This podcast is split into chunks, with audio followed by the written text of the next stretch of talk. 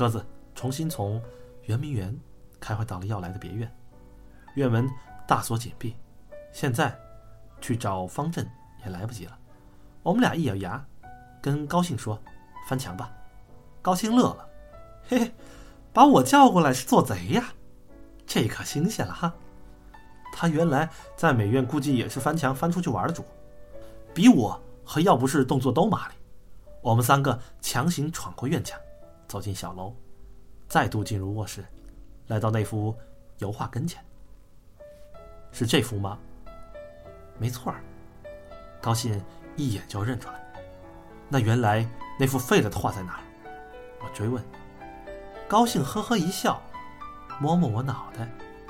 小家伙，没学过美术吧？我嗯了一声，不知道他是什么意思。高兴告诉我，油画和水墨画不一样，油画的颜料会在画布上堆出凹凸不平的高度，所以若是画布上某处有问题，可以刮掉补画一层，把原来的覆盖掉。所以西方的很多油画名作，经常会发现画作之下还叠着另外一组画品，比如法尔梅尔曾经有一幅选首饰的女人。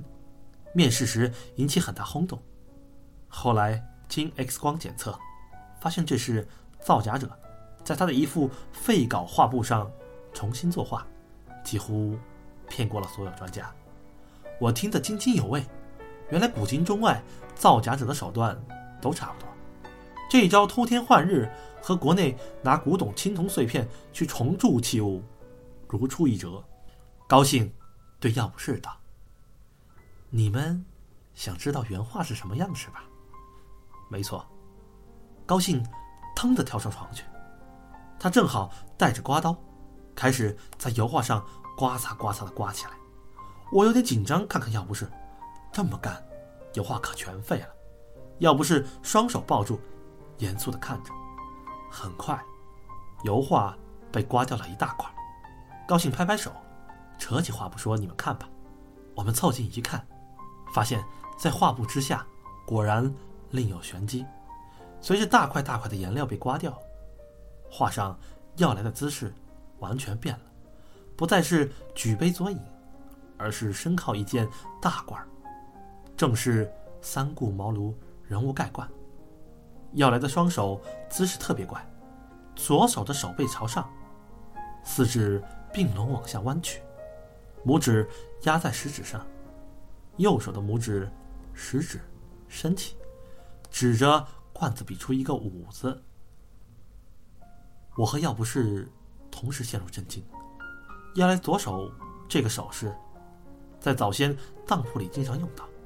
谁当东西，柜台嘲讽会把钱搁到毁灭里。顾名思义，从毁灭里拿走钱，就再也不能后悔了。然后嘲讽会用。这个手势，把典当之物倒扣着拉进柜台。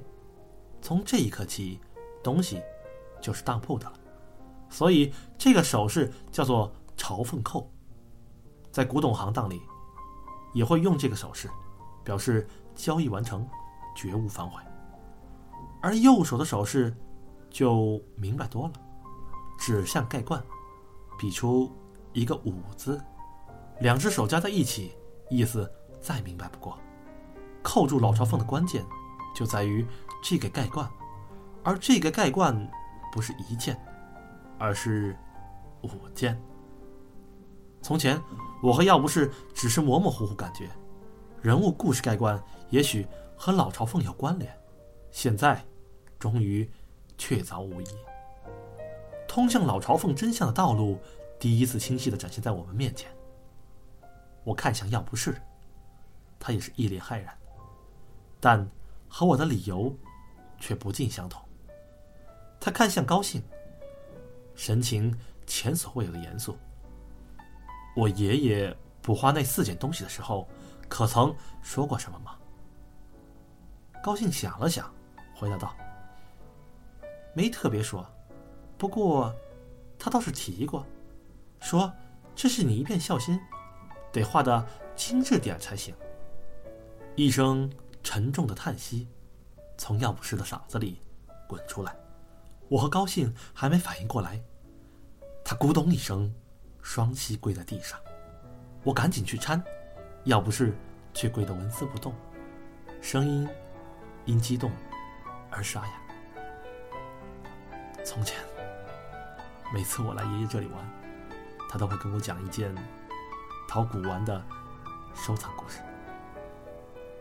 这四件东西，恰好是我最喜欢的四个故事，也只有我才听全过。我一下子明白了，这个暗示非常明显，也非常巧妙。一个懂古董的人，会很自然的把注意力放在古玩上面；只有不懂古玩的人，才会抛开器物去看待这幅油画。只有药不士才知道，哪四件古玩是要来心头所好；只有他的前女友高兴，才知道油画底层还暗藏玄机。在这重重限制、重重过滤之下，能发现油画奥秘的，只能是药不是。其他任何人都绝不可能。这分明是一份留给要不是的定向遗嘱。要来在临终之前，把报仇的希望寄托在了这个远在国外、拒绝继承家里衣钵的子孙身上。他始终不曾放弃对药不是的期望。其期望甚至超过了，要不然，要不是此时的心中激荡，也就可以理解了。高兴跳下床来，和我站开几步，要不是恭恭敬敬向这幅破损坏的画像磕了三个头，个个都非常响亮，额头一片青肿，但他一直没哭，即使嘴唇一直在颤抖，也没有眼泪流下来。高兴摇摇头，小声嘀咕：“嗨，这家伙总这样，没劲。”我们三个连夜离开别院，临走之前，索性把这幅油画也一起搬走。这幅油画已经被剥开了，任何人进来都会发现其中奥秘，因此绝不能留。好在这处别院平时来的人非常少，只要三天没人来，就不会露出破绽。高兴说：“只要三天，他就能给修补完整。”我们带着油画，去了药不是下榻的华润饭店。一路上，我整理了一下思路，现在情况很明朗了。